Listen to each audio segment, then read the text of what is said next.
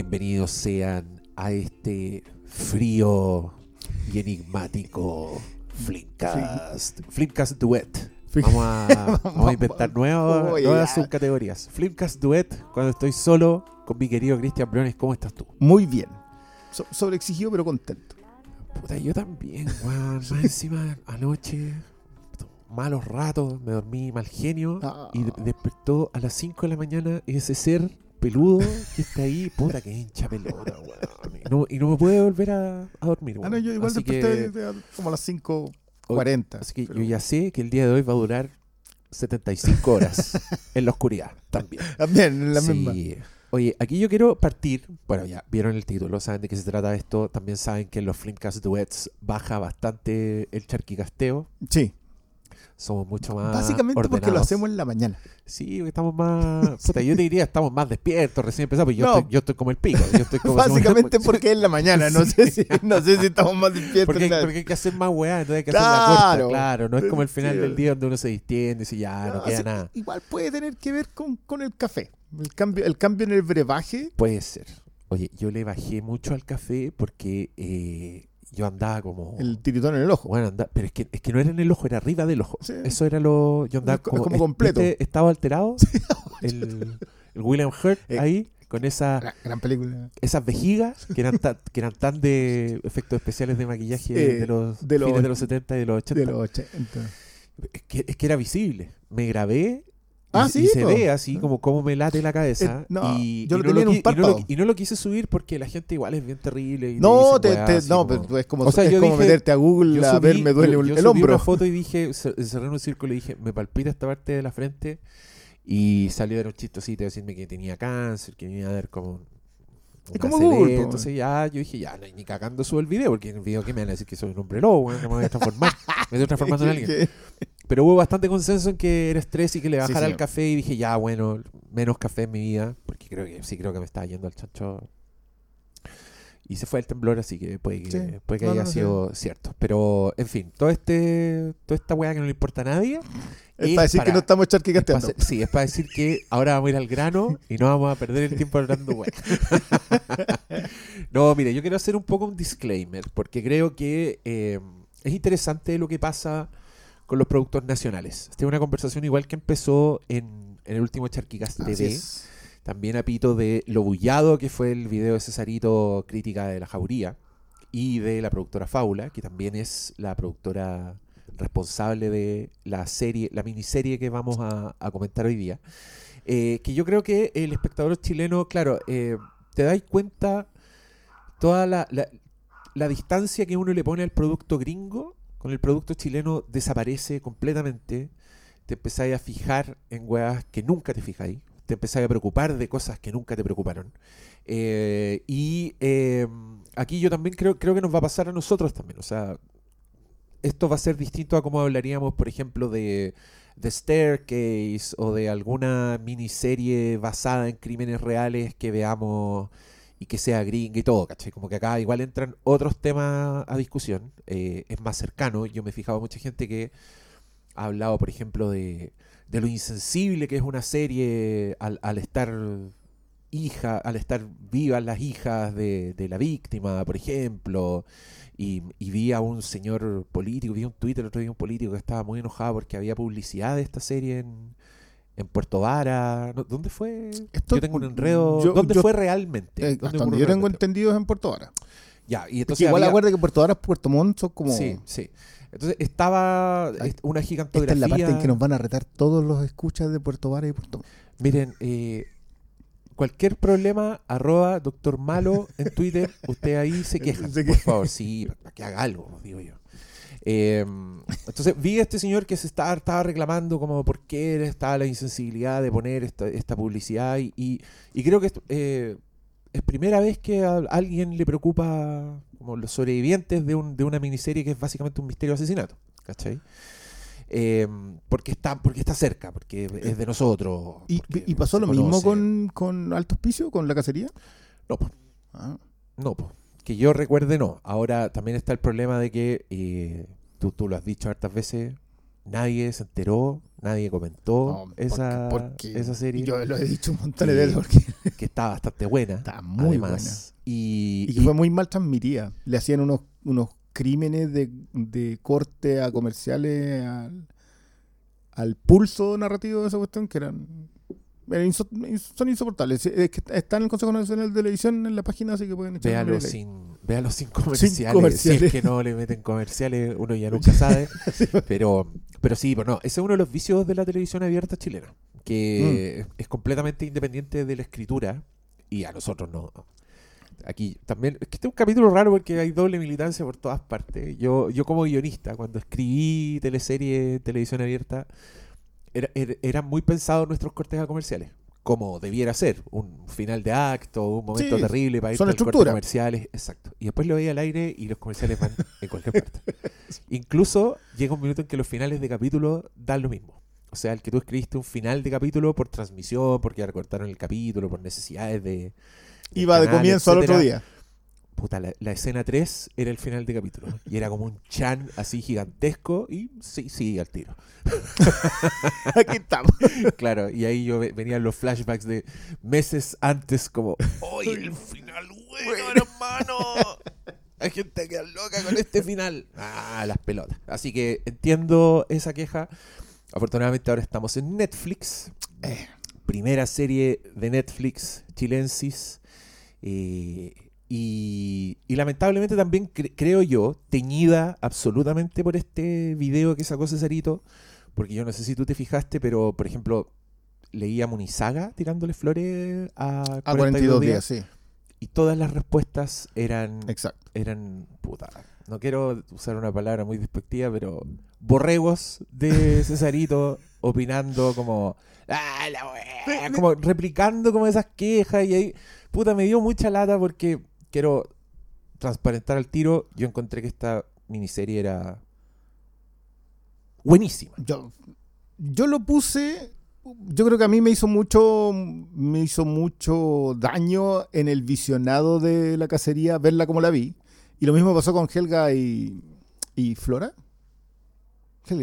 Que también creo que era un- un esfuerzo muy interesante. De, de, de- literal, o sea, de esas cosas en donde tú la miráis y estás interesado viéndola, aunque puedes verle muchos más ripios. Creo que Mm. esa adolece de otro. ¿Cuál es esa? ¿Cuál es Helga y Flora? es un también es un policial en la Patagonia eh, a principios del siglo XX. ¿Y eso dónde está? Eso lo transmitió Canal 13, Ya. así que también debe estar en el Consejo Nacional de Televisión porque también fue una de esas chicas. Pero esa, esa estaba muy bien hecha en cuanto a dónde te fuiste a hacer la cosa. Pero se le iba cayendo en, un factor que nosotros conversábamos el otro día con, con mi compadre Guachupé, de que el, el peso de la obra en Chile tiene todavía el tinte teleserie. Por género, por una cuestión de producción, en Chile se ha hecho más teleserie que lo que se ha hecho eh, este tipo de material. Entonces, desde los equipos de trabajo hasta los pulsos narrativos todavía pueden estar, tener, alimentarse del otro género. Y creo que eso de repente permea, con mucho, se infiltra con mucha facilidad en otros lados. Eh, y está el, in- in- un tema generacional, a mi parecer, que tiene que ver con que la gente que quiere hacer algo acá en Chile siempre tiene que hacer algo de otro lado a la chilena. Entiendo. ¿Cachai? Que, que es, "Oh, no, pero es que queremos hacer como Sherlock, pero chilena. O queremos hacer como Starkey Hatch, pero chilena. Que será guay que Maridolos. pero, pero siento que el- ese análisis tiene un vicio. Que tiene que ver que cuando tú haces las cosas a la chilena, no necesariamente implica que esté mal. O sea, cuando tú haces que, la, que, tra- que algo transcurra en Chile, hay cosas que no funcionan igual que No, en la estructura narrativa Exacto. Europea, gringa, japonesa, donde la, la traiga. Creo que esta es un excelente ejemplo para hablar sobre ello. Esta y la cacería, la de... mm, que no tenía idea, recién acabamos de comentar que, que comparten un crédito más o menos importante. Sí, que es Rodrigo Fluxá, y aquí co- co- conte- contemos esto. eh, Rodrigo Fluxá, que es como un periodista investigativo bastante célebre en, en Chile, como su- su trabajo es bien, es bien notable. Me carga usar la palabra notable eh, en el sentido bueno. Como corresponde. Porque creo que es una palabra que está súper viciada y cuando lo digo, pero sí, es, es un, es un hueón notable. Pero, pero, pero, pero yo- a, a mí me parece con a mí, a mí me pasa lo mismo con interesante. Me Ah, cuesta, me cuesta, porque interesante a mí es una palabra que cuando está que, que tienes que poder ocuparla, Sí, po. pero también se También vició está, ya. Está po. viciada, sí, sí. Un poco comodín igual. Yo ahí, yo ahí me hago responsable. Yo, yo uso harto interesante. Pero es que también soy un weón que se interesa por muchas cosas. Claro, pues, uno tiene distintos intereses. Sí, ya, pero Rodrigo Fluxá es un periodista que ha publicado varios libros de casos eh, específicos y uno de ellos es el caso del crimen de Viviana Heiger, que ocurrió el año 2010 y que fue un caso bastante mediático, que yo creo que a todo el mundo le llegó de alguna forma u otra. Eh, y él hizo una investigación bastante exhaustiva, tuvo acceso como a los registros telefónicos, fue al juicio, ¿cachai? Como que estuvo de cabeza en eso. Publica un libro que se llama Usted sabe quién, Ma- Notas maravilloso del- título, quiero Sí, decir. Notas sobre el homicidio de Viviana Heiger, publicada por Catalonia, Periodismo UDP, el año 2019. Ah, que Ah, tengo mira, abierta aquí la, mira, la página. y, y es el mismo el que está encargado de eh, ser como el jefe de guion de esta serie y es co-guionista junto a Claudia Huenquimilla. Guayquimilla. Guayquimilla. Puta, lo digo pésimo siempre, weón. Soy el peor. Huenca de mierda, weón.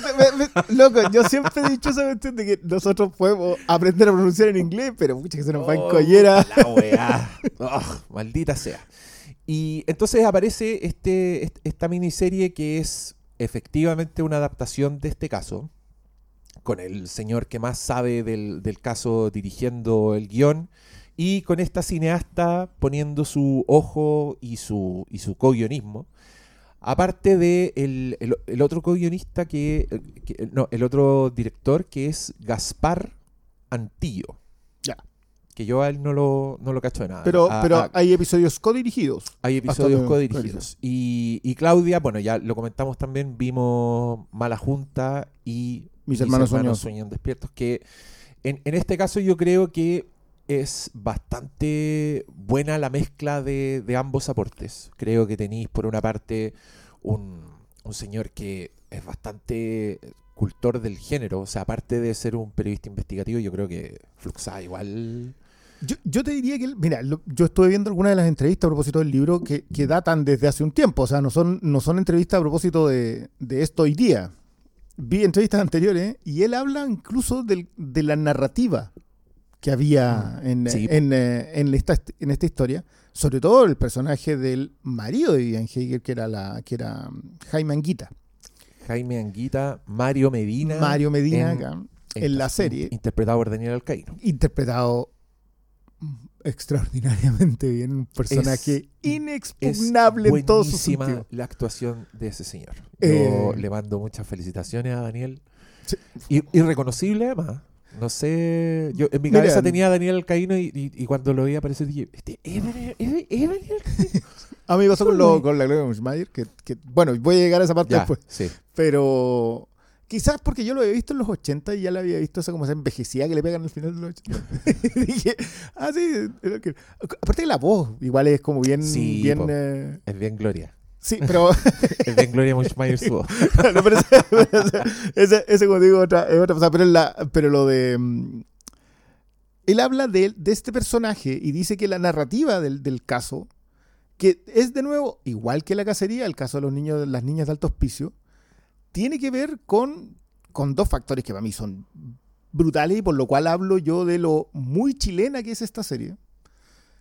Eh, por mucho que tú tengas narrativas importadas, o sea, por mucho que un policial sea un género hollywoodense, si es que quería llamarlo, aunque en realidad la novela negra es ante- muy anterior, Así es. eh, pero los códigos que ha ido insertando, primero eh, Hollywood y luego esta serie le debe mucho al, al Nordic Noir como mo- movimiento, o sea, esta idea del... Este es el Southern Noir. Es el Southern Noir y que yo creo que se puede... yo- me acordé harto del, del, del aura también, en el sentido del- de, los, de esas pausas largas del terreno, del lugar en donde estáis para, para que funcione también el crimen. El Aura, un thriller de la puta madre. El director Fabián Bielinski. protagonizado por el único actor argentino de la historia, Ricardo Darín.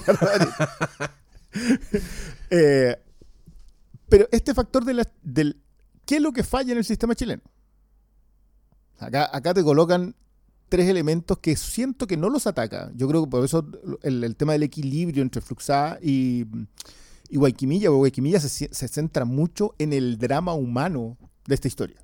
Que, mm, vu- vuelvo a insistir, eso tiene al- al- alto de lo que hizo la Bina Zud, que es la creadora de Fort que está bien, hay un policial, hay un personaje obsesionado eh, con descubrir eh, las razones, pero hay sufrimiento, hay drama humano de fondo que te va cimentando la historia y te hace, yo, yo lo, lo he dicho, yo hasta el cuarto episodio de esta serie estaba fascinado, el quinto tiene, tiene unos, algunos ripios que, que conversaremos, me imagino, pero pero siento que Boikimilla lo cierra de manera brillante. O sea, lo que hace, lo que hace con los flashbacks al final es, es de su peso. Se nota, Sí. se nota de inmediato el, el nivel de cineasta que es. Yo le, ya le tiraba muchas flores a, a doña Claudia. Creo que se las ha merecido todas. Creo que esta cuestión también es como consagración eh, en, en- en un nivel que, que yo no me lo esperaba. Viendo, habiendo visto sus dos obras anteriores, esto es igual. Uno ve su, su ojo, ve su mano, Sí. pero narrativamente muy distinto. Sí. Mira, eh, yo, yo quiero. Puta, ¿cuánto me demoré en sacar Zodiac? 16 minutos. es que me acordé mucho de Zodiac. Creo que Mm. es, es un, es un Zodiac chileno. Por favor, no, no seamos superficiales. No estoy hablando de que eh, el personaje sea un asesino en serie, No. nada.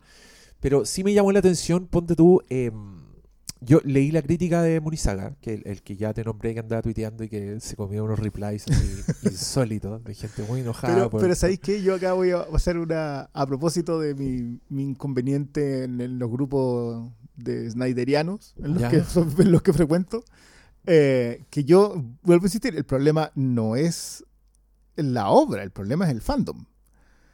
Eh, y que yo creo que acá aplica muy bien. Yo no encuentro. Tengo mis ripios con la, la- lo conversamos en el Charquicast del cuáles son mis inconvenientes con, con la crítica, con ese tipo de crítica. Pero el problema no es la crítica, la crítica sigue teniendo su peso específico. Acá el problema es que no podéis conversarla. ¿eh? No, po, no, no se puede conversar. Pero eh, lo, lo que este señor decía era que él veía como un desbalance. Él decía que eran do- dos historias en una. Como por una parte la familia y por otra parte la investigación del crimen. ¿Cachai? Y creo que aquí yo también voy a, voy a responder. No, no sé, no sé si voy a responder, pero te voy a decir cómo lo veo yo. Eh, esto que tú, que tú me digáis que tiene episodio, un episodio flojo, ¿cachai?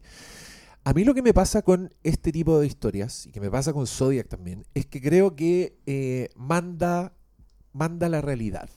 Eh, Entonces, cuando, cuando es un caso como este, como que la estructura te la, te la dan los hechos. ¿cachai? Entonces, lo que tú podías hacer es como reordenar, guardarte ciertas cositas, ¿cachai? Como tener, eh, no sé, identificar un momento, comillas, climático dentro de la historia y, y guardártelo para, para tu propia historia. Pero como manda la realidad, eh, a mí me encantan estos, estos ires y venires. ¿Cachai? De- en Zodiac me parecen fascinantes. Zodiac es una película que lo hemos dicho, es una investigación que cambia de foco, que depende del minuto de la película en que esté, quién es más o menos el protagonista, ¿cachai? Sí. Como que hace unos desvíos que también tienen que ver con el caso mismo. Eh, veis tangencialmente un poco la, la vida de, no sé, pues la vida del personaje de Jake Gyllenhaal, lo, ves en la medida que él está participando en la investigación y cómo está afectando eso. Pero sí, ¿Qué te- Finch- Fincher se detiene en un par de Sí. detalles ahí bien Pero, interesantes. pero ¿qué te estoy diciendo? Te estoy diciendo que para mí el protagonista es el caso de la, de la historia. Entonces, eh, yo agradezco como las pistas de, de drama que hay, eh, pero también agradezco como que, que se mantenga enfocado en, en- en lo que está pasando.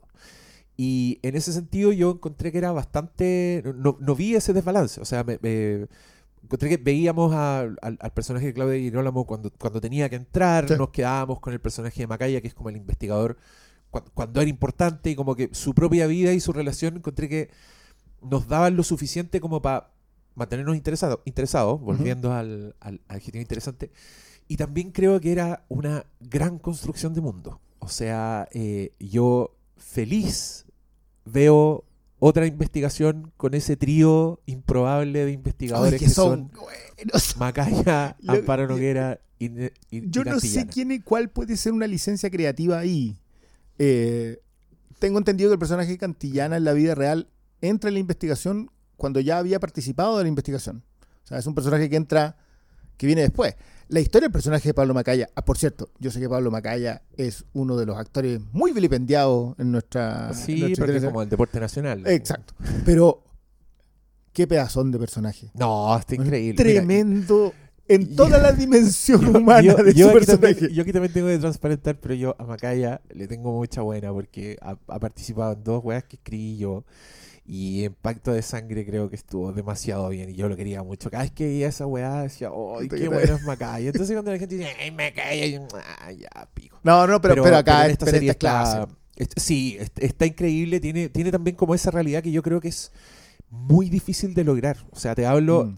cuan- cuando, te digo que el público chileno ve las weas chilenas con un ojo distinto, tenéis que pasar, sortear una barrera mucho más grande como para llegar a, a una actuación que a nosotros nos parezca real. Pero ponte tú, yo he visto mucho en, en redes sociales gente que dice.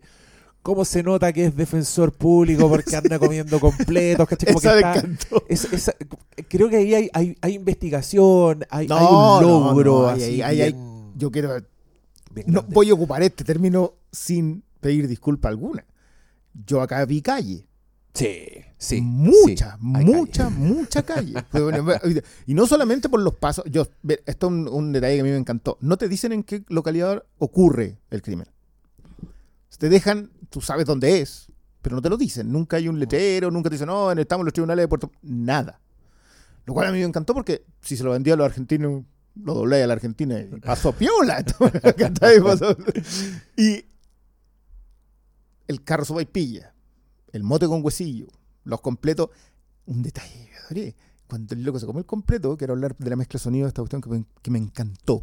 Ah, sí, güey. Yo la vi con audífono. Entonces era, era buena. era, era muy crujía. Sí. el completo. Yo sé que acá van a salir con que los completos de tal, que lo- A mí me encantan los completos de tal, pero yo quiero decir que completo de Fuente Soda viene Tiene con que ese, cruje. y con tecito, ¿cachai? Como que son Oh. cosas que tú decís, ya, esto No, transcurre esta en este país. A esta hora, A esta con. El, con el café pelado, yo No. no, te la perdono, güey. Manolo, Man- ¿dónde estás? ¿Dónde está el, el teléfono rojo para llamar a Manolo? Eh, ese tipo de detalles que no son solamente eso, la leña, los vehículos que ocupan, eh, lo, y aquí voy a entrar en lo de Gloria Mayer. Yo, yo sé que acá estoy un poco sesgado porque esto es conocimiento de, de entorno. Eh, yo me, mi, mi viejo básicamente se crió en las casas, que son las casas patronales. Gloria Mushmayer es todas y cada una de las dueñas de la casa patronal que yo he visto en mi vida. Es impresionante desde cómo lindo. se mueve, cómo se viste, cómo, cómo habla, la imposta, todo. Yo sé que puede tener que ver con que en realidad vienen, vienen más o menos del mismo lugar, cambian de entorno, pero el cambio de entorno es extraordinario. O sea, el- el- el- la, la forma en la que camina, cómo toma la carretilla, cómo, cómo- todo, la reacción de, mm, del fiscal, ¿cómo se llama el fiscal? ¿El actor? El actor, que es el que... Goik. El Goik. Cuando el otro le habla en el estacionamiento. Sí. ¿Cachai? que tú decís, esto es completamente chileno. Y, y yo veo un valor intrínseco en eso. Sigue siendo un policial, pero es un policial en donde que lo, lo primero que falla es la institución investigadora, Sí. cuya profesionalidad es bajísima. Oye, cabrón, no manipulen tanto. Yo, mir- yo te juro que yo miraba esa escena y me daba cabezazo contra el y dice, están tomando todo. Sí. Como diablo hacía una investigación de un secuestro sin guante. Ah, bueno, decir que esto transcurrió hace 10 años, Sí. los protocolos han cambiado bastante. También mucha gente se fue a la institución por ese mismo tipo de inconveniente. El la segunda investigación fue muy acuciosa, eh, tanto que determinó. O sea, esto es algo que dice Fluxada en el libro, lo, lo ha declarado él varias veces, que finalmente la PDI determina a ciencia cierta cómo ocurrió este crimen. Pero la verdad judicial no es la misma que la verdad investigativa. La verdad judicial, y eso es otra cosa, por eso te- decía de que siento que Independiente que identifica exactamente qué es lo que no funciona acá, tampoco, y esto lo adoré, tampoco te deja él es el culpable. Dramáticamente, tú lo sabes, Sí. pero la serie no necesita transmitírtelo de esa manera. Que es otro factor común con Zodiac. Zodiac, sí, sí, yo una cosita con Zodiac, eh, yo creo que Zodiac está, siendo la obra maestra que es. Yo creo, yo esto lo hemos conversado, soy para mí en la JFK, el From Hell Sí. de su género, no hay nada que decirlo, es un trabajo de investigación extraordinario. Creo que el peso dramático que le da a los personajes, de cómo son consumidos por la obsesión de saber, es algo que tiene, que tiene mucho que ver con el, con el cine negro, con, con una esencia del cine negro, que es la futilidad del crimen. Tú no resuelves crímenes, no se resuelve el crimen.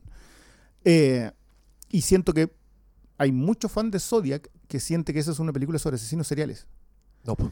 Y Zodiac no es una película sobre asesinos seriales. Entonces, a mí es una cosa que me perturba mucho. Volvemos a nuestro largo comentario sobre Seven y, y si triunfa el bien o el mal. Eh, cuando en el noir eso está determinado porque el crimen ya ocurrió. El mal ya triunfó por definición. Entonces, todo lo que, lo que ocurre después es el drama alrededor de. El drama humano, eh, el, del, el drama de, de Sí. la obsesión, etcétera. Y, y, eh, y yo siento que esta, esta bebe lo mismo. Yo, el punto en común a mí me parece muy. Sí, be- bebe lo mismo y tiene como estos factores comunes que, que son más dramáticos que nada, pero que también tienen tiene que ver con esto que decís tú. O sea, eh, Zodiac también te habla de una investigación que ocurrió en otro tiempo, ¿cachai? Mm. Tiene momentos en que eh, eh, te- dicen expresamente que weas se hicieron mal y que porque se hicieron weas mal ahora no puedes probar nada, que le diste la chance a- al, al presunto culpable de tapar sus huellas, ¿cachai? Y esto está muy bien hecho en, en- en esta serie. Que este otro detalle también le quiero tirar flores porque yo creo que est- este género es eminentemente detallista. Mm. O sea, eh, el- el- mucho de su poder dramático tiene que ver con, qué tan seco eres para mostrar detalles. Y Hollywood o Europa, Nordic Noir, las series y nos tienen bien mal acostumbrados porque tú veis una weá, no sé, vos veis Perry Mason, weón, y el nivel de detalle que tiene esa producción es el nivel de detalle que exige ese tipo de historia. Y- y por eso Fincher es tan bueno. Fincher probablemente el director vivo más detallista de los que existen en, en su puesta en escena. y- Entonces, y su abordaje del género no es pequeño. no, pues no, pues. Y, y creo que est- esta serie tiene eso. Tiene lo suficiente como para su dirección de arte, su dirección de foto, para que tú estés muy atento a los detalles. Y es una weá que se va construyendo así. O sea, tú de a poco vas entendiendo weas que hicieron mal. Eh, como que, que esto también es sacado de la realidad, como que quizá, puta, yo asumo que todos la vieron. Voy a poner un cartel que es para la gente que ya la vio, pero solo por el bien de la retórica. Vamos a contar de qué se trata. Eh, lo, lo que ocurre en, en esta serie y lo que ocurrió en la realidad es que desaparece una mujer de 42 años y el marido tiene unas conductas erráticas desde el principio. Hace cosas como que eh, se sale un poco de su rutina, tiene una llamada telefónica donde lo llama un supuesto secuestrador, pero tiene esa llamada públicamente eh, frente a un ejecutivo de un banco. Él dice en voz alta lo que le acaban de decir. eh, lo que se podría interpretar como alguien eh, tratando de tener una coartada de manera un poco obvia. ¿cachai? Em- empieza a ver pequeños detalles como que él, por ejemplo, no, no se muestra particularmente afectado, eh, se le olvida el teléfono, pese a que supuestamente un secuestrador lo iba a llamar para pedirle un rescate, él deja el teléfono botado, se va a acostar temprano, echa los pedidos de la casa, hace un montón de cosas que empiezan como a teñir de, de, de sospecha su- sus acciones y eh, rápidamente es identificado como sospechoso, digamos, por su yo- entorno, yo no sé, más no así por las autoridades que eh, él, ponte tú, se niega a, a- a- a que le hagan test de ADN, diciendo que está cansado, hace como cosas raras, así, cosas raras. Yo creo que este, puta, lamentablemente es una forma un poco pobre de definir, pero este personaje es un hueón raro. No, no, a mí no me parece tan. un hueón raro. Eh, Daniel Alcaíno como el hueón Hueón raro. raro. Eh, y, y la investigación, al igual que Zodiac, tiene un montón de momentos donde tú te acercas a verdades que parecen absolutamente definitivas, pero que no tienen valor judicial, no tienen valor eh, no sé, Probatorio. probatorio, y que te acercan a una verdad para después cerrarte la puerta en la cara y estar dramáticamente dándote un equilibrio eh, entre estás seguro de algo para después no estarlo.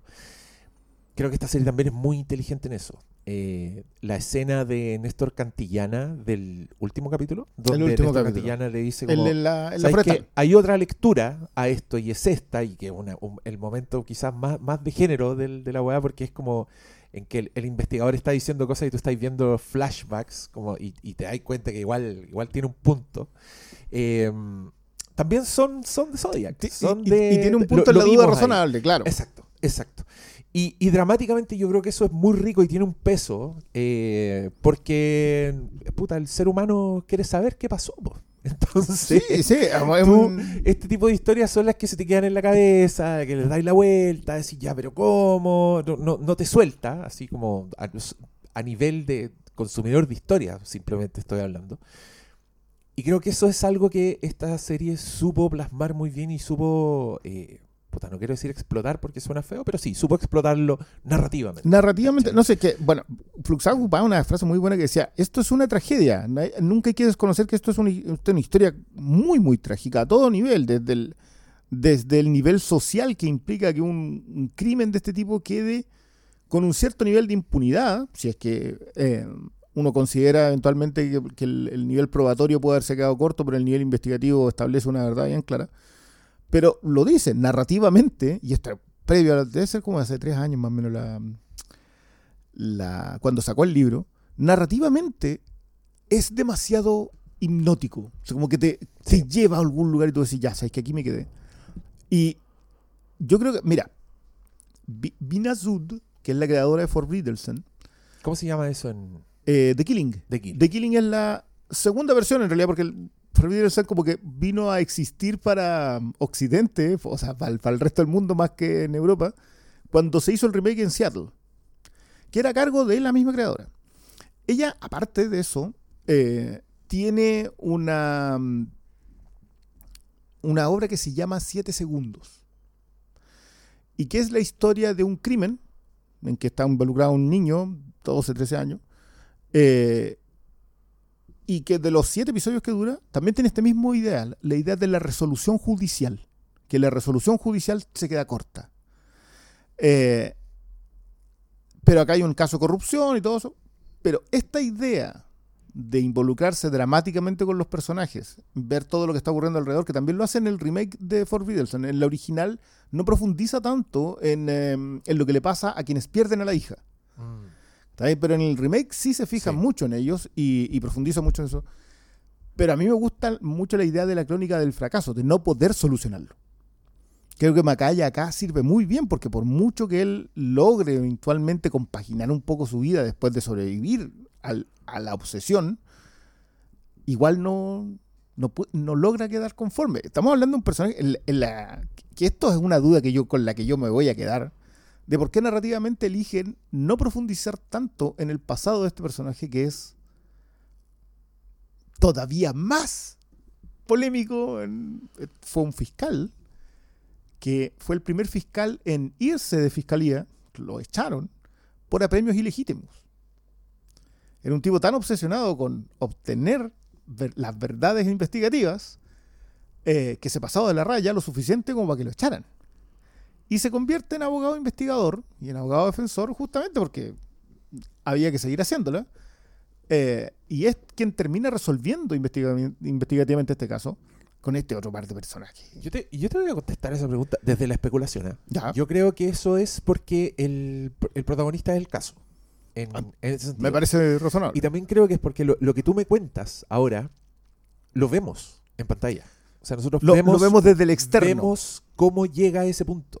El minuto en que él se enfrenta al, comillas, sicario y le dice por qué, por qué estás ¿Cuánto haciendo más esto? te pagaron? y pierde la chaveta y se le tira encima y le dice, habla, conche. tú". Creo que eso, esa es su historia. Ese es Claro, su, no necesitabas lo su anterior. arco. Entonces, claro, creo, eh, de nuevo, desde la especulación, sí, sí. creo que habría sido redundante. Habría sido mostrarte, mostrarte antes, Hubiese servido para reafirmar el ciclo también, en, el- en un punto.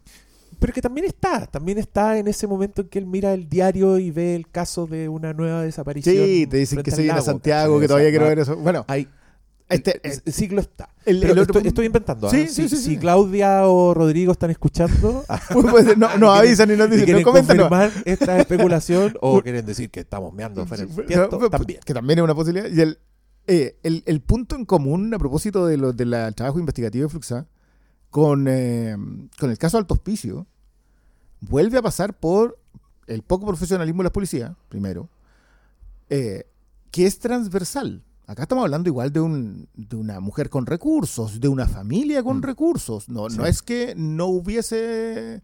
No es que hubiese un sesgo de clase en la, en la mala investigación. Es, es mucho peor lo de Alto Hospicio. Lo de Alto Hospicio Claro. conlleva a políticos de fuste con declaraciones de que se habían ido a prostituir a otros lados. O sea, y, y con 14, creo que son 13 muertes y un homicidio frustrado. eh, el peor asesino serial de la historia de Chile. Y que pasó debajo de tus narices por la absoluta desidia. O sea, esto. Y en el caso de las niñas de alto hospicio tiene que ver con una cuestión, ahí tiene, hay un factor de clase primero, pero también hay un factor de género que creo que, que está muy bien explorado por el dónde ocurre. Porque el personaje de Mario Medina, el eh, Daniel Alcaino, no pasa a ser sospechoso inmediato única y exclusivamente porque es el marido. Eh, y él, lo- y me a perdonar, pero uno empieza la serie y dice, ¿Pero por qué? ¿pero por qué? o sea, el primer sospechoso es obviamente eh, las, las personas cercanas y empieza también un círculo, en general, eh, los, crímenes que, que tienen esta, este tipo de, de connotación suelen ir de adentro hacia afuera. Lo último que pensáis es que vino alguien de, de otro pueblo a secuestrarla. Por eso, por eso los, los- los asesinos seriales son tan difíciles de encontrar cuando eligen personajes al azar. Mm. Sobre todo, lo de Zodíaco tenía que ver con que ni los modos operandi ni los objetivos tenían ningún tipo de coincidencia. Entonces, por eso también le fue. El asesino ritual es distinto. Claro. Ahí hay, otro tipo de proceso. Pero, pero acá no, porque acá no estamos hablando de un crimen. Este es un crimen que no. Es un asesinato. O sea, eh, la carpeta investigativa finalmente determina eso. eh, que quedó como robo con, con, homicidio, Sí. porque no logra conf- confirmarse ni los pagos ni la, ni la participación del, del marido. Pero dramáticamente hablando, esa cuestión está demasiado bien construida porque tú, tú te perdí. Te pierdes en el personaje de la hija, también muy bien logrado, quiero decirlo, no- yo no, no, no tengo el registro de, de la actriz.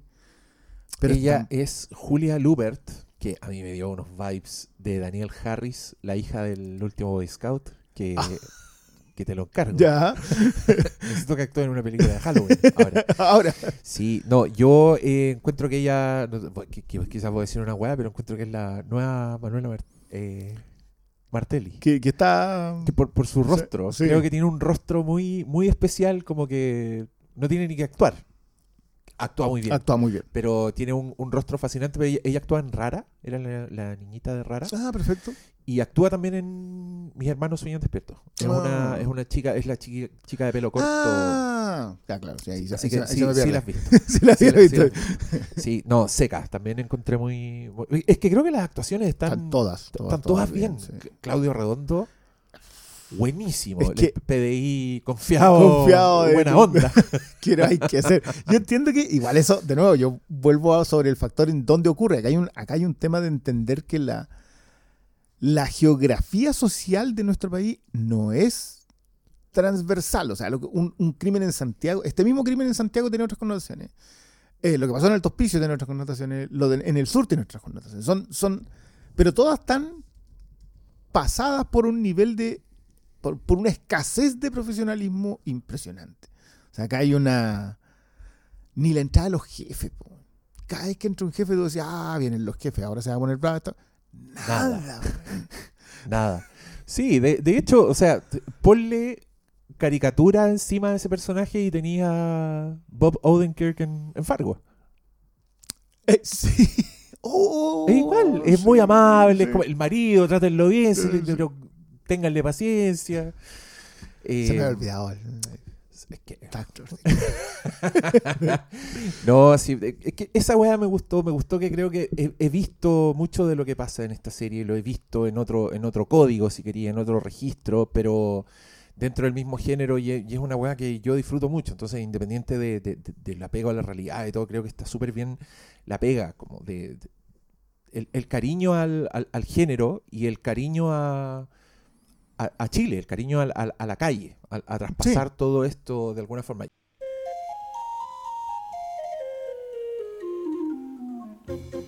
Perdón, perdón por interrumpirles este podcast tan pulento, cabros y cabras de mi corazón.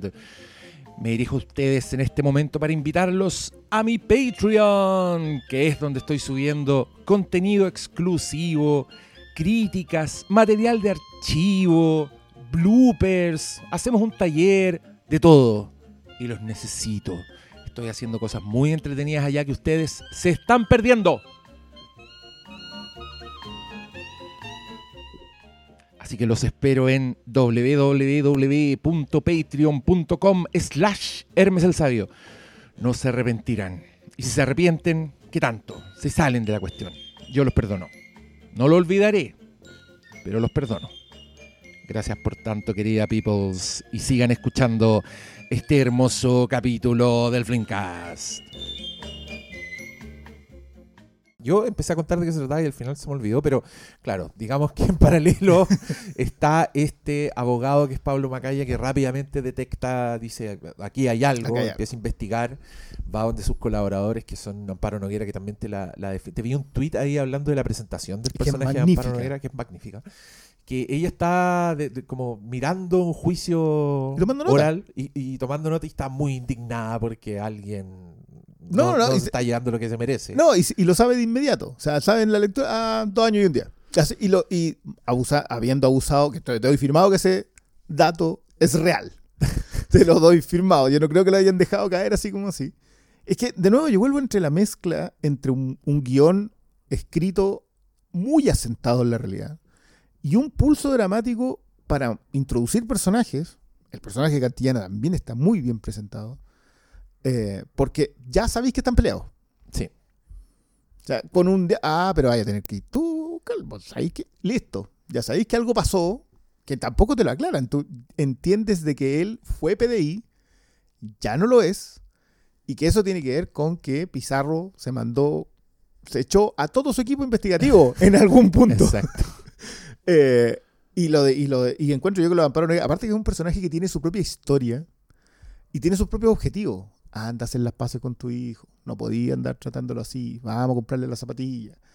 Pequeños detalles. que, es muy bonita esa amistad. y, también ese grupo, contaba con poco. Contaba con poco. Me gusta mucho eso esos detallitos. Los valoro. Y también valoro como la, interpretación del, del, investigador del noir, pues que es el weón el buen fallido, el, perdedor, el que, tiene una, vida personal problemática, por decirlo de alguna forma. Acá con un hijo que también era, puta, era muy logrado. Esa incomodidad de, de, de, padre, puta, Deadbeat Dad en inglés, como el, papá de Milhouse. El, el, abatido. No quiero decir papito corazón porque creo que no lo es en este, en este caso. O, lo fue, pero está tratando de no serlo. Claro, pero, pero está en esa pasada de que todavía no. no son años que, que en los que supuestamente no se ve, no apenas se habla. Claro. Claro. Eh, pero ahí hay una pelea, hay, una, hay, un, hay un trabajo de familia, o sea, eso te mm. puede pasar viviendo en la misma casa, probablemente también tenía ese tipo de desconexión.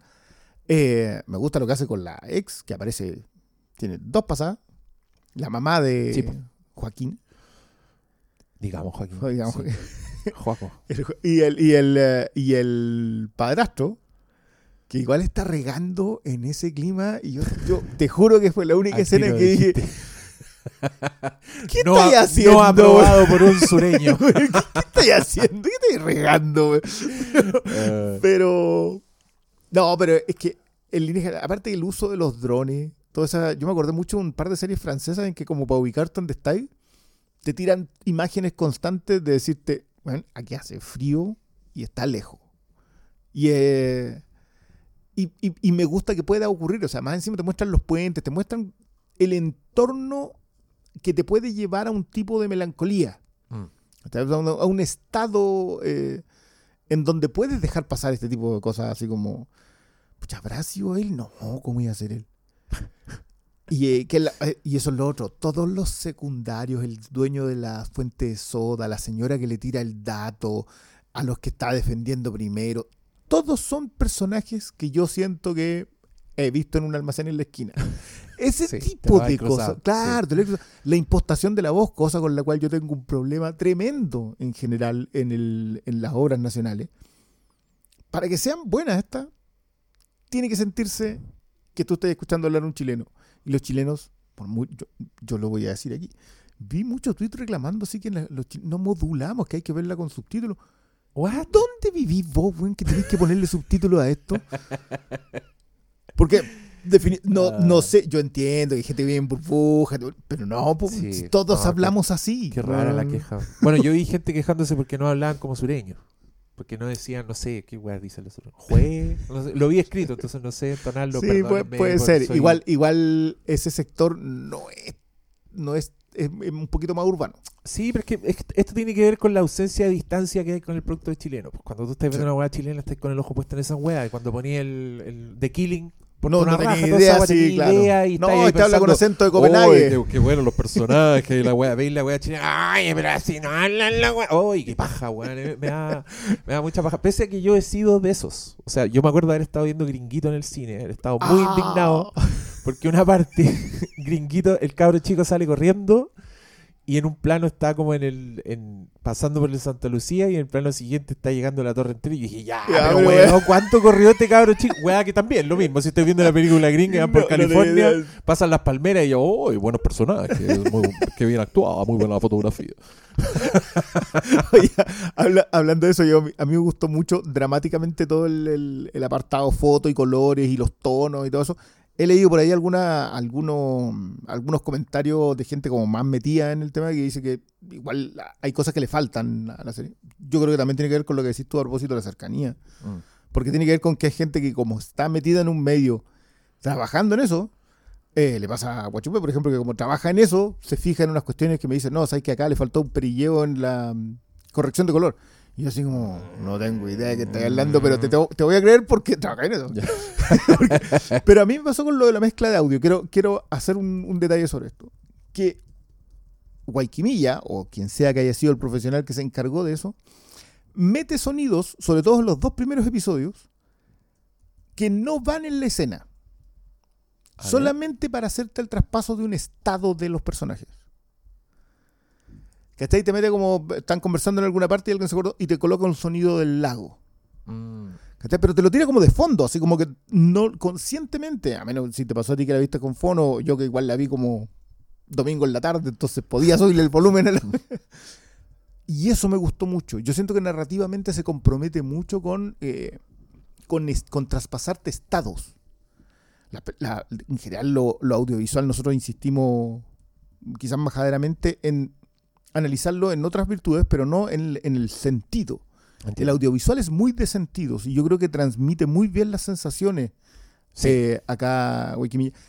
Lo que me lleva al sexto episodio, que es que cuando hace la revisión más humana de todo esto, yendo a este material de, de grabaciones, yendo a, a diálogos, yendo a los flashbacks, y, y que a mí me gustó mucho. Sentí como que el peso del fracaso es más aún cuando tú sientes que independiente de la vida que fuera, siempre habían detalles emocionales en esa vida que el resto de la gente se podía llevar. Y me, y me encanta el, retrato que hace de, de Medina en eso. Van a ver el partido de Chile. No está. Viene llegando. La- lo- el diálogo del motel, sí. una- cuando hace el diálogo con el psicólogo, la conversación con, el, con el, el perito La autopsia psicológica. Qué buen término. Que- sí, y, y aparte, eh, actorazo, el que hace el perito Sí. psiquiatra. Eh, yo que tú le pondría ojo este hombre, está hablando de la señora en pasado y no han pasado ni dos semanas. Hablas, habla en pasado de la señora. Sí. Entonces Bueno, acá- es el montón de, las de las cositas que te, que, que te dan verdad, verdad dramática y no verdad No, y- o sea, judicial. un tipo que se va a vivir después a la misma casa, que teniendo que- opciones de irse, se queda en la misma. que habla en pasado, que le pone fecha de, cadu- de caducidad a la, a la recompensa. y esa fecha coincide con el momento en que encuentran el cuerpo. Eh, Lo, bri- lo brillante el uso del perro, lo del el- señuelo. Que- que esa Dramáticamente lo del señuelo es- esa- escena me tenía muy. oh. ¿Cuál de las dos? ¿La de la comida de la cazuela o la del bosque? Mira, que la del bosque creo que es la que establece la que viene. Porque cuando están comiendo y el perro está y este señor, eh, ¿y cuándo van a venir? Ya, mm, y, y- y la llegada de la hija, ¿cachai? Como toda esa, esa tensión creciente que más que tensión es como, puta, como lo ominoso flotando encima, Mm. también me tenía bastante, eh, puta, perturbado. No, eh, es un thriller. ¿Qué, qué te hace el thriller? Eh, thrill. Me tenía thrill.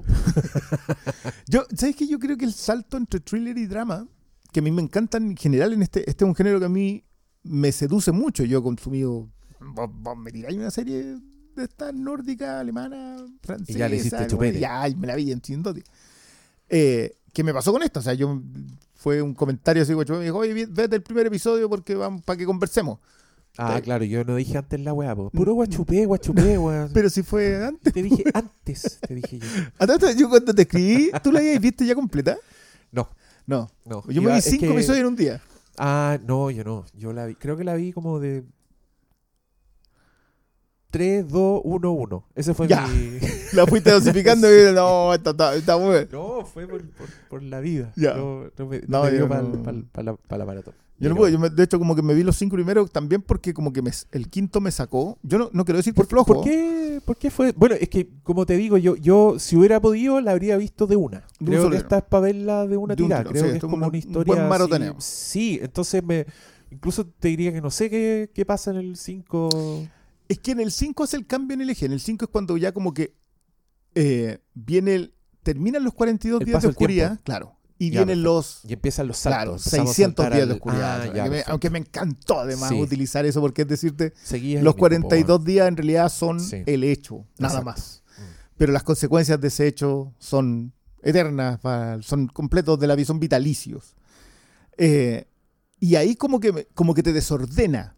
No, yo no, no, no creo que tú te dejes de estar metido en la historia que está ahí, pero deja la tensión de ese drama que venía completamente emocional y que te venía carcomiendo Mm. para empezar a entregarte la bifurca. Empieza a hacer la bifurcación entre la verdad judicial y la verdad investigativa. Y en esa bifurcación como que me sentí menos, o sea, sentí que la obra estaba menos cohesionada que en los cuatro primeros episodios. Ah, No, es para nada que sea flojo, sino que Sí. como que como que sentí que me, me sacó y, y el reencuentro, de hecho, en, la- en el sexto episodio también viene desde otro lado. El, el sexto episodio yo diría que es puro guayquimilla.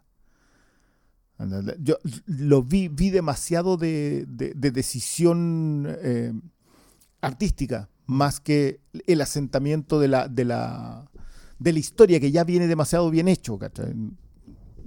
Me, gus- me gustó mucho, encuentro que es muy emotivamente tiene lo que tiene que tener un buen noir que dejarte desconforme. O sea, que entendáis que, que perdiste ya. Sí. Sí, oye, yo aquí quiero hacer un, un comentario bastante superficial, pero me da mucha envidia el, el sistema judicial gringo, porque lo encuentro tan dramático Así. que, lo tenemos súper que una, contaminado. resolución de un juicio te da para que sea un momento climático, para que tenga la frase precisa en el momento preciso, pero el chileno es súper engorroso, entonces es ese momento de la historia en que te tienen que la weá te tiene que impactar, pero no dicen se ordena la libertad inmediata del sospechoso, te dicen solicitamos a través del presente que se levanten las medidas cautelares, Cautelares. y ahí tú estás como Como, que te demoráis en llegar al momento cuando en, en las en las weas gringas lo dicen y tú al tiro Ah, "Ah, no, y toma". el, No, y el acá- escándalo de fondo y el orden Sí, en la orden, sala. esa- yo sé esa que- weá, yo- perfecto. Lo hicieron pensando en las películas. ¿Para qué? Es que- es que- es que gringos, lo hicieron pensando en lo de Nord, en todas esas weas. Hace 200 años. Chileno, ahí, ahí faltó. Ahí faltó, ahí Faltó mentalidad la fiscalía de acá, no, la fiscalía, la fiscalía acá. Sí, ¿por qué, no pensaron. ¿por qué no pensaron en los pobres guionistas, weón? Tiene que dar la media vuelta para que entendamos lo que ¿Sabes acaba de pasar. Yo creo que eso no. Eso igual tiene mucho que ver con los gringos que, independiente de lo fome que sea algo, logran hacer que termine siendo un espectáculo. Como La que los tienen sí. el Showmanship. Showmanship acá es, pero pues yo, yo lo he dicho siempre a propósito del, del fútbol americano. Bueno, si son como 12 minutos de juego de un partido de 3 horas. Pues no puede ser más fome ese deporte. El evento más visto de todos los años, el Super Bowl. ¿Por qué? Por el espectáculo en el intermedio. Le metí show ahí donde todo es fome, le metí show. Lo mismo la- las aperturas y los cierres de los abogados, po, que no son consideradas. Tú cuando, cuando cachai como en Exacto. realidad funciona el Sí. sistema legal gringo, esa cuestión funciona así como para para los jurados, Mm. pero el juez tiene más peso en lo que le dice al jurado al final que lo que le dicen los abogados. Pero puta que te sirve para la escena, weón. Sí, po. no, si acá, si en Chile, no sé, pues películas como Filadelfia tenían una, una Una lata, lata. weón. Sí. Oh, la weá. No, a few, mala. good, a Few Good Men. Oh, y el- el- esa weá no, no, no va. eh, soy magistrado. No, No, no. usted no podría manejar la Pero- verdad. Entonces, sí, no, mire, señor magistrado, si usted solicita la verdad mediante el presente, eh, se sugiere que no, no podría ser manejada.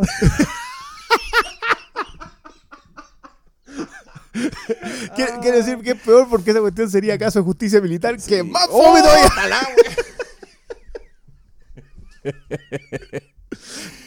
Ya, pero igual en esa escena yo estaba. Además No, que me encantó mi ignorancia, porque mira, yo aquí también, siéndote muy honesto, yo empecé a leer el libro de Fluxá y, y pese a que me insulta en el primer párrafo. ¿Te. Lo, le- lo leíste? No.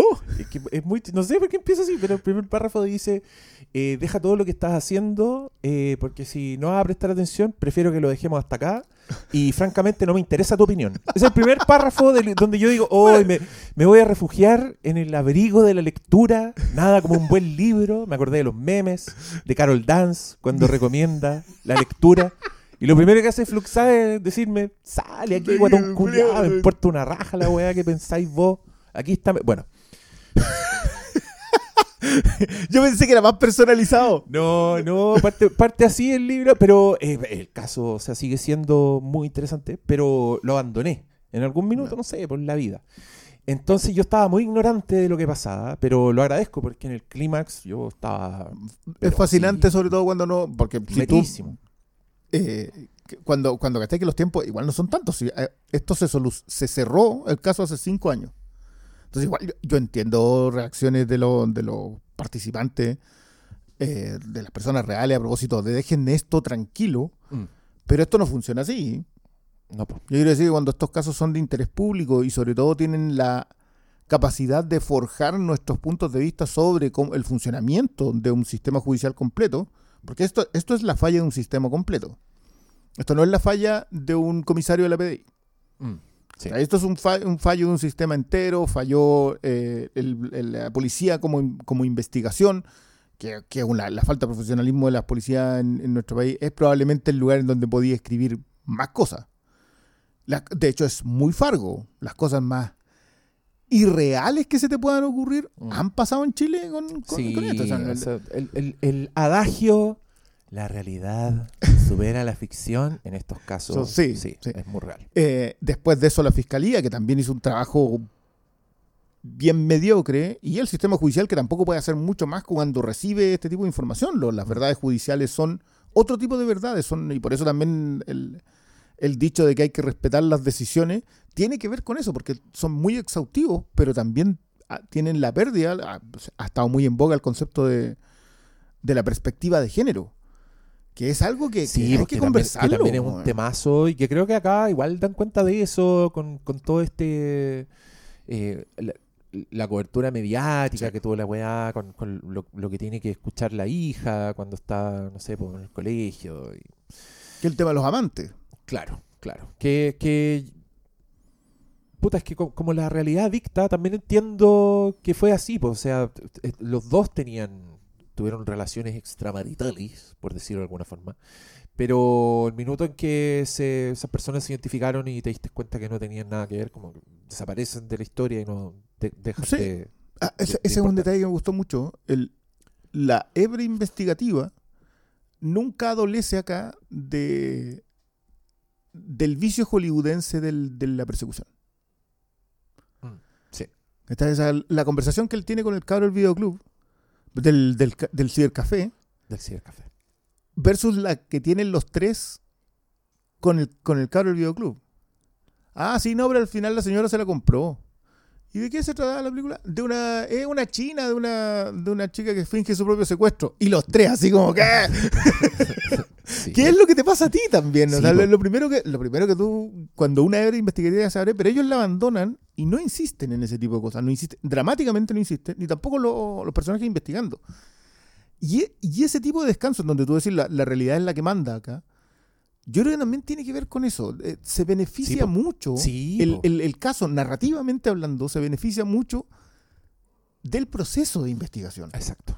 Que no es algo que, claro, lo, lo que tú decís, los gringos lo adornan. Saben adornarlo, te colocan el personaje persiguiendo en el pasillo, en el que callejón, cuando- para interrogarlo de la misma manera que Sí, tú. po, y, y cuando es, y cuando es ficción, eh, no te podéis dar mucho el lujo del cabo suelto. po, Porque en, en ficción, salvo que sea tu intención, el llegar a una hebra que no te llevó a ninguna parte, suele no ocurrir. Porque solo está en, la, en, la, en, la- en las dramatizaciones de casos reales. ¿Cachai? Pero Mm. si tú veis, no sé, pues si tú veis como cualquier misterio, el, Perry Mason, como que todos los hallazgos de Perry Mason lo llevan a otra cosa, eh, importan, ¿cachai? Cosa que no te podéis dar el, cuando estás haciendo realidad, te puedes dar el lujo de, ¿sabéis que esto no, no te lleva No a ninguna parte? parte porque no te llevaba a ninguna parte Y- originalmente. Y, porque así fue, y porque así son las investigaciones, ¿cachai? Pero creo que como, como espectador igual esas weas frustran. O sea, hay mucha gente que no, no pasa de Big Lebowski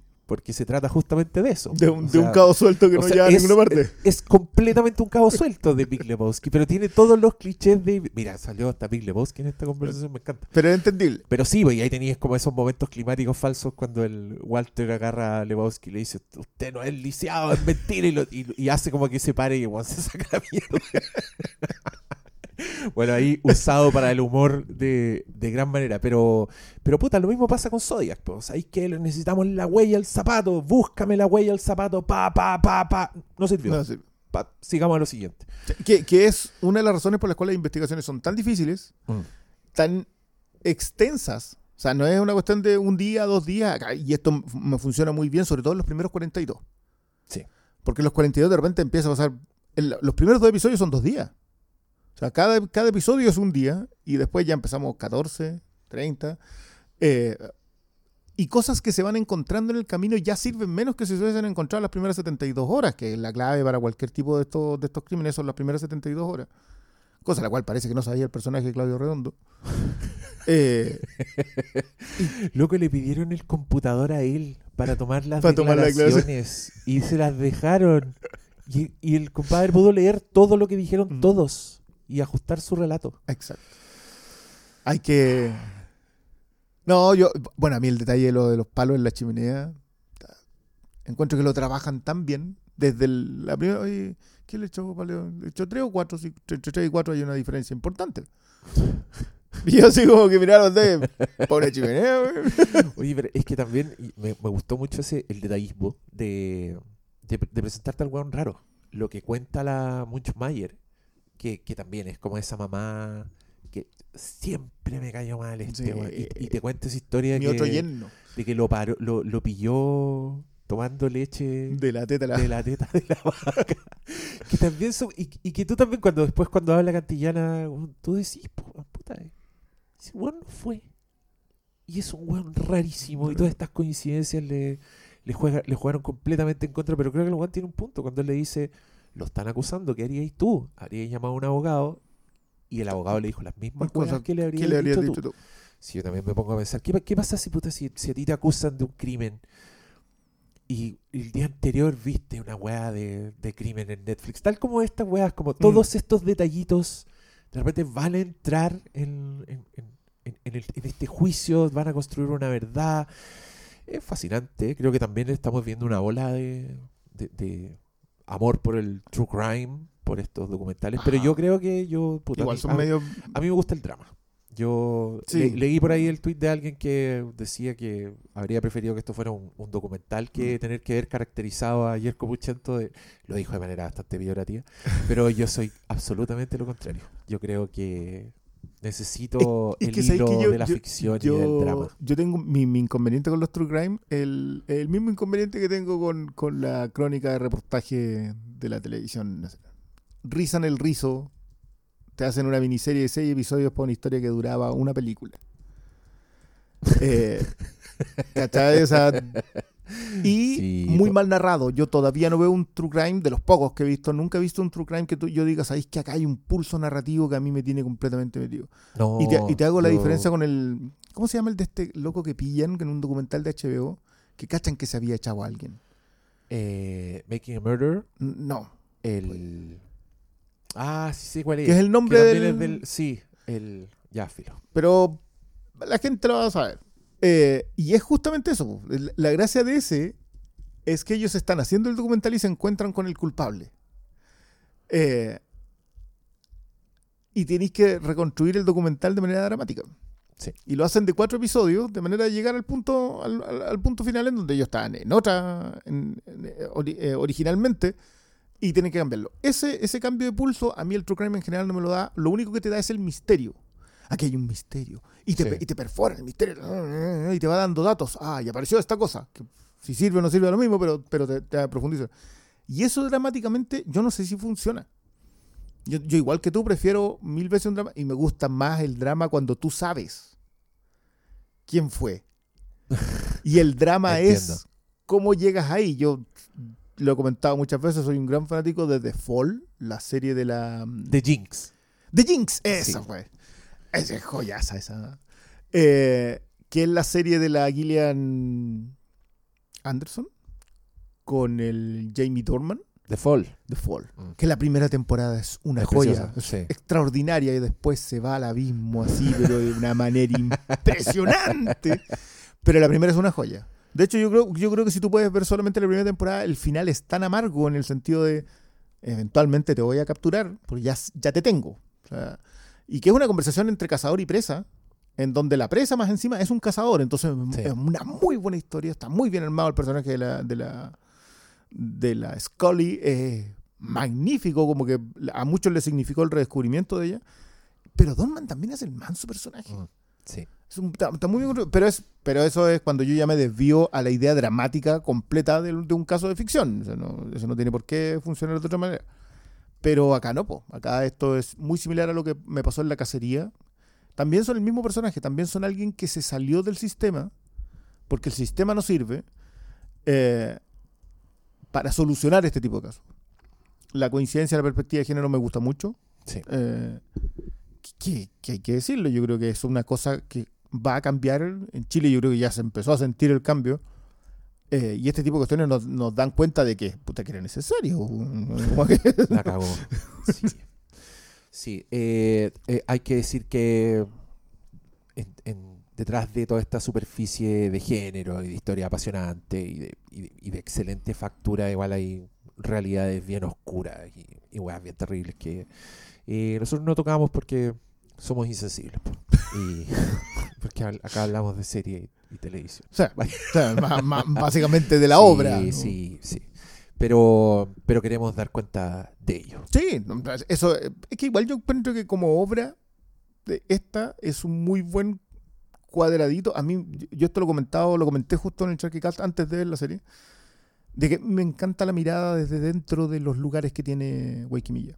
Sí. Hace unos encuadres desde mirando lo que está ocurriendo desde dentro de la casa por la puerta, desde dentro de los autos por la ventana, que es una forma de decirte que esto es un pequeño es lo que nosotros alcanzamos a ver nomás de la gran historia.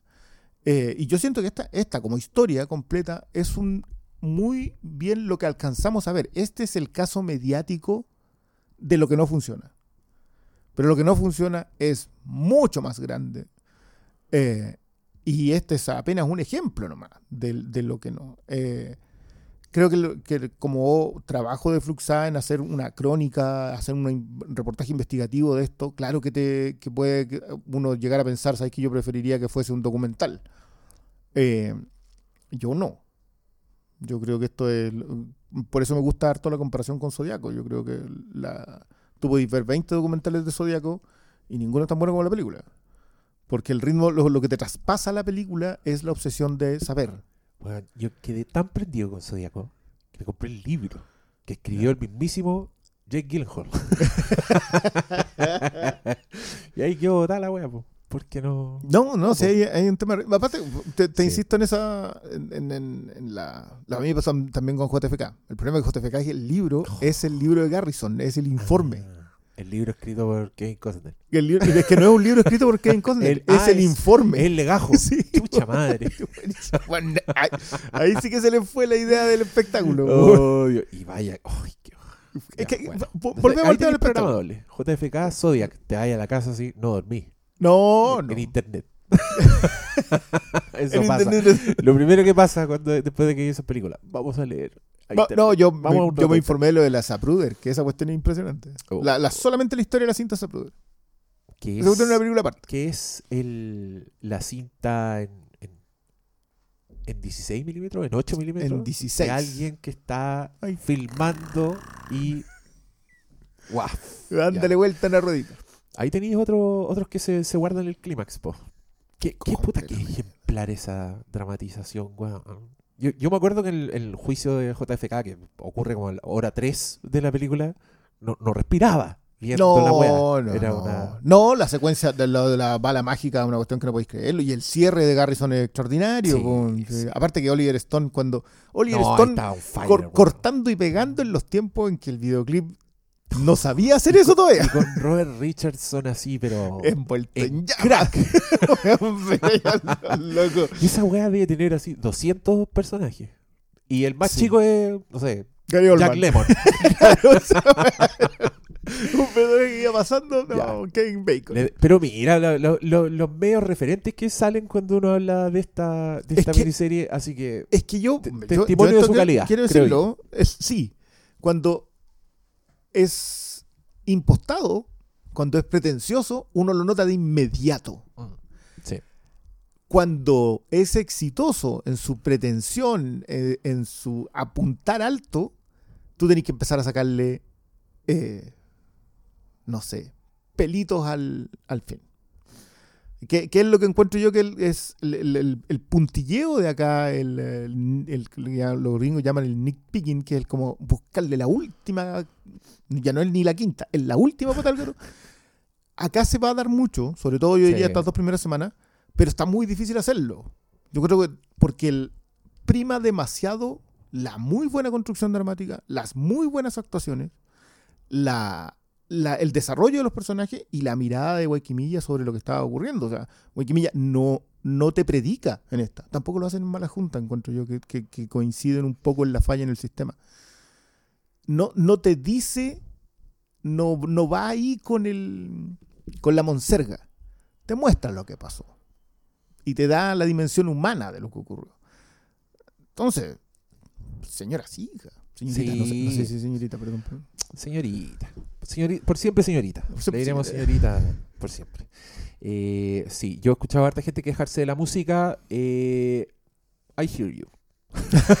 Yo también. Yo- hay algunas que no- I, I hear you. Pero, pero igual siento que de esa, todo esa- esto, esa es una imposición como- que viene de sí. fuera. o sea, No, que- pero who cares? Finalmente. ¿Sabes qué? no ¿Sabes qué? Yo, creo que nadie reclama eso en, no sé, en Grey's Anatomy que debe tener en las dos primeras temporadas 60 listas de Spotify. en las dos primeras temporadas. Y lleva 18. Yo creo que esas cuestiones han pagado más en música que lo que, Que en po- elenco. que en el elenco, eh, porque ocupan un tema cada rato. O sea, alguien se pone a hablar en This Is Us y viene canción. Pero ahí no lo notáis. No, Pero acá salió Francisca Valenzuela. Francisca Valenzuela. No sé, yo no sé, yo, yo no estoy al tanto. No, yo tampoco. Eh, Pero, ¿sale? pero sí, Ah, sí. no, no, no, no, no, no, me, me es, que, es insisto, es ese ojo de el ojo distinto para ver lo, lo chileno. Que Mm. a veces también me he preguntado si es por el por qué no se hace más cine de género. Así O sea, abiertamente. Si, si esta Son es. muy pocos expositores.